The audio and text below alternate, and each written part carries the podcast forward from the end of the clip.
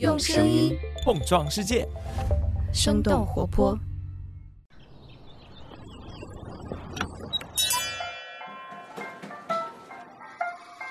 您的生动早咖啡好了，请慢用。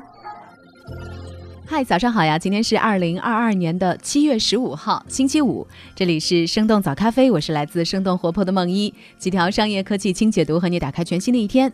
最近这两年，不知道大家是不是感觉“数字游民”这个概念被越来越多的提起？只要你在社交媒体上来搜索“数字游民”这四个字，你就会看见无数向你安利一边旅行一边工作的内容。随着远程办公逐渐成为一种常态化的选择，数字游民也成为了越来越多的人在认真考虑的一种生活方式。那么，到底什么是数字游民？后疫情时代的数字游民群体和以往相比会有什么变化？如果你也想要成为一名数字游民的话，可能会。遇到哪些困难和挑战呢？那我们今天的轻解读就与此相关。在这之前，我们先来关注几条简短的商业科技动态。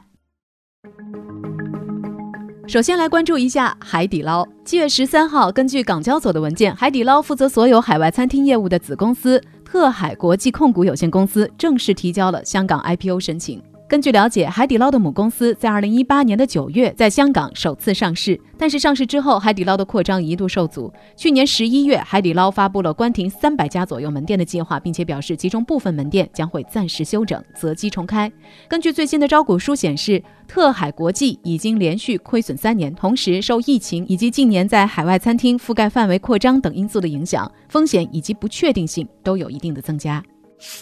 下面再来看看苹果的新动态。美国当地时间七月十二号，根据《纽约时报》的报道，苹果已经结束了与前首席设计官乔尼·艾维长达三十年的合作关系。二零一九年，艾维离开苹果，创办了设计公司 Love From。苹果也与他签订了一份超过一亿美元的多年合同，这让苹果成为了 Love From 的主要客户，也限制了他从事与苹果存在竞争的工作，保障他对苹果未来产品的指导。然而，苹果的部分高管对于向艾维支付的高额费用表示质疑。艾维也希望可以更加自由地选择客户。最近几周，这一合同到期，双方同意不再续约。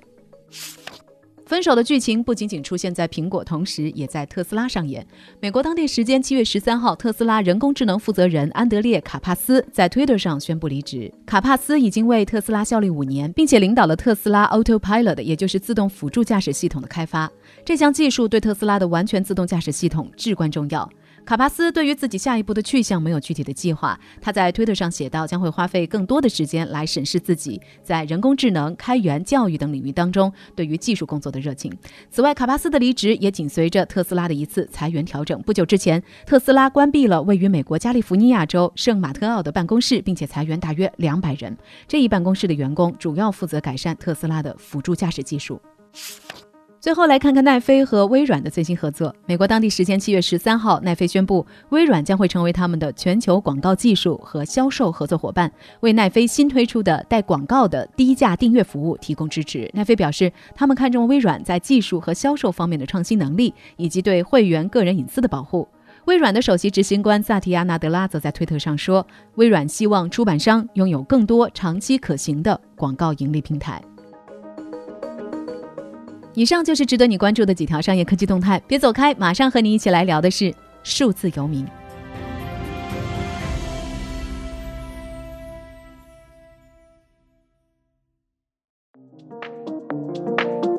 欢迎来到今天的新解读。说起数字游民，你的脑海当中会浮现什么样的画面呢？是在某个热带海滩边，太阳椅上摆放的一台笔记本电脑，还是在某个东南亚小城的独立咖啡馆里忙着写作或者是剪辑的旅行博主呢？在有网络就能够完成绝大部分工作的当下，似乎只要带着生活必需品，背上电脑，找个有桌有椅有 WiFi 的地方，人们就有机会成为数字游民。那么，到底什么是数字游民呢？数字游民这个概念第一次的提出是在一九九七年，当时日立公司的前 CEO 牧野二雄写了一本名字叫《Digital Nomad》的书。他在这本书中提出了一个非常有趣的观点，他说：“人类天生喜欢移动，社会学家认为这是我们从游牧祖先那里继承而来的习惯。”心理学家把它归因为人类固有的好奇心，而犬儒主义者认为这是人类逃避主义的直接体现。但是无论怎么样解释，似乎绝大多数的人都会与生俱来的向往旅行。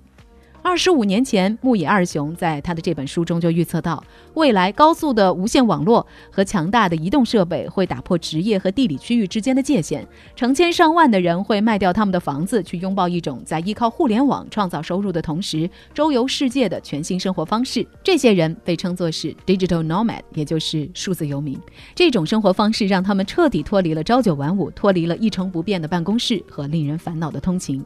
按照这本书的描述，数字游民可以简单的理解成为一种被数字信息技术赋能的全新生活方式。而这种生活方式最吸引人的地方，其实并不仅仅是边旅行边工作的状态，而是当数字游民达成了地理位置自由之后所实现的地理套利。每周工作四小时的作者 Tim Ferriss 在他的书中写下过这么一段话。他说：“如果你能够解放你的时间和地理位置，那么你的物质财富将会自动增值三到十倍。”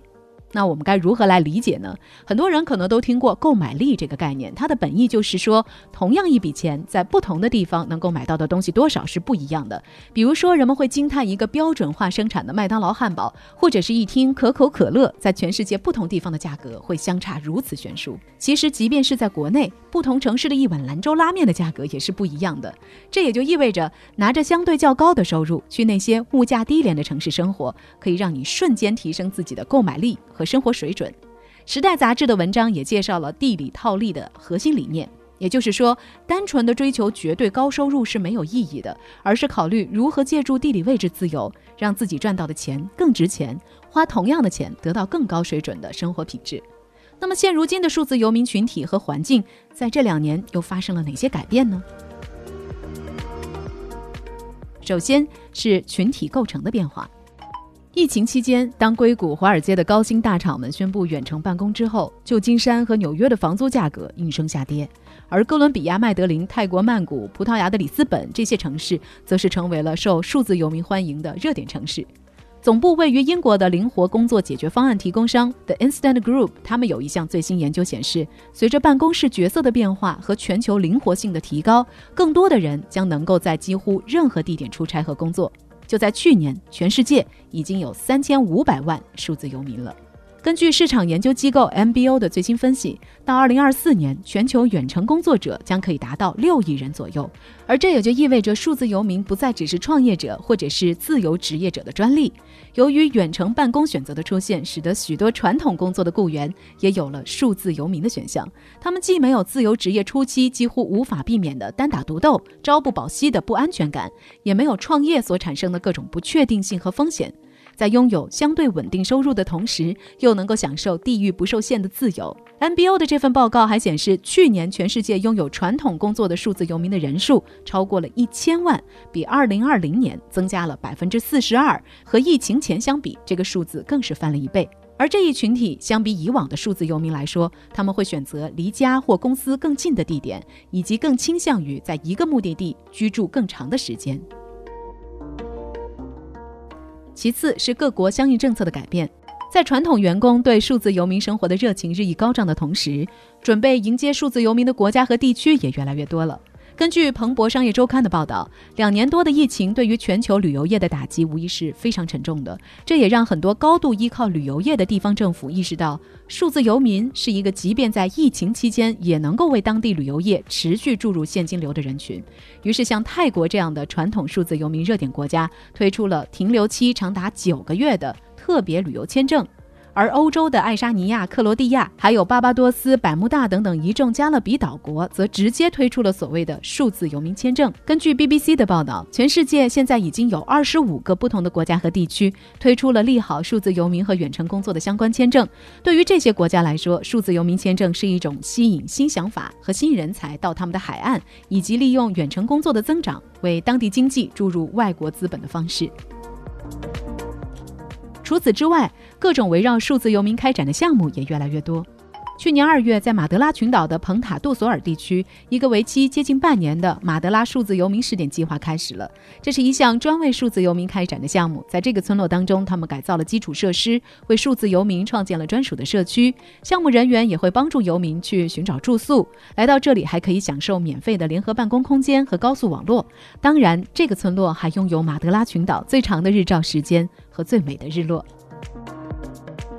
马德拉数字游民并不是唯一的想要吸引数字游民的项目，在欧洲东南部的克罗地亚扎达尔古城，一个名叫 The Valley 的项目也正在实施过程当中。这个项目的创始人表示，取这个名字是想让人把这里与创业精神联系在一起，就像硅谷一样。The Valley 这个项目会给数字游民提供性价比很高的住宿条件，同时这里也会提供联合办公空间和各种活动。目光转向国内，现在很多地方也已经形成了一定的数字游民生态，比如温州泰顺、金华浦江、景德镇浮梁等等。另外，根据澎湃的报道，在浙江的安吉还有一个数字游民村落。这个项目的建设者利用废弃的竹木工艺厂，依照数字游民的共享办公和共享生活空间的需求，建设了整个园区。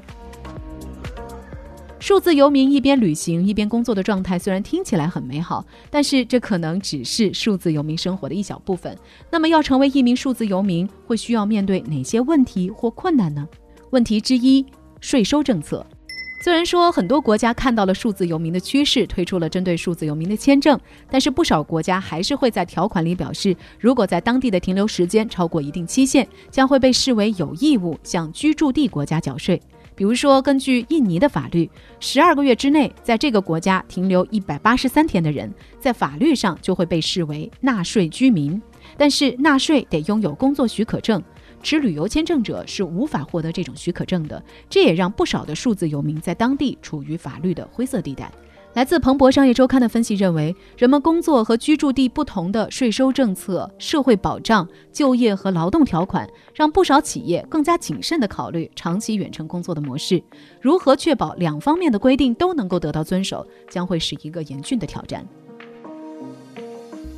问题之二：工作与旅行难以平衡。根据美国数字游民研究组织 Project Untethered 最新发布的数字游民的统计数据，平衡工作和旅行是成为数字游民最困难的部分之一。对于大多数的数字游民来说，搬到一个新地方的目的肯定不是为了更好的对着电脑，而是为了换一种生活节奏，去体验不同的文化和生活。因此，相比于其他的远程办公者来说，数字游民需要更多的时间去结交当地的新朋友，尝试新的食物，探索新的地方等等。但是，作为一个数字游民，并不意味着你的工作就会更容易或者是更有趣，你仍然需要花费足够多的时间去完成手头的工作，否则你就赚不到钱。然而时间是有限的，所以如何实现工作与旅行体验的平衡，对于大多数的数字游民来说仍然是一大挑战。就好像一位数字游民在接受采访的时候表示，很多时候自己都是处于一种既不完全工作又不完全放松的状态，因此无法享受任何一种好处。当然，除此之外，来自数字游民分享平台 World Wanderers 的介绍，数字游民们可能要面临的困难还有很多，比如会因为持续的旅行而影响生产力，并且在某个阶段容易变得身心疲惫，无法与人或地方建立真正而持久的联系。虽然你可以在社交媒体上寻找各种与数字游民相关的兴趣小组，或者在联合办公空间认识不同的人。但是这些与在一个地方拥有正常的、有规律的社交生活是不一样的，所以孤独感也是数字游民生活的一部分。当然，聊到这儿了，我们也很好奇你的想法：你会想要成为一名数字游民吗？如果答案是的话，那在你看来，什么样的地方是你所向往的数字游民目的地呢？欢迎你在我们的评论区和我们一块儿来聊聊。当然，在今天的节目结束之前，还是想要来回复一下我们上一期节目当中朋友们给我们的留言。上一期我们越南方便面的话题给大家留下了一个小小的问题，我们问的是为什么尼泊尔人也这么爱吃方便面？我们的听友展立觉在评论区中提到，尼泊尔第一位亿万富豪就是靠方便面起家的，确实是这样。尼泊尔商人比诺德乔达里他原本生产的是饼干，所以他有着现成的工厂和面粉原料。他在一九八四年的时候把方便面带到了尼泊尔。便宜的价格和方便的烹饪方式，使得方便面一经推出就在当地大受欢迎。所以现在方便面也已经成为了尼泊尔主食的一部分了。感谢每一位好朋友在评论区当中来分享你们的想法和观察。好了，这就是我们今天的生动早咖啡。我们在下周一一早再见啦，拜拜。这就是今天为你准备的生动早咖啡，希望能给你带来一整天的能量。如果你喜欢我们的节目，欢迎你分享给更多的朋友，这会对我们非常有帮助。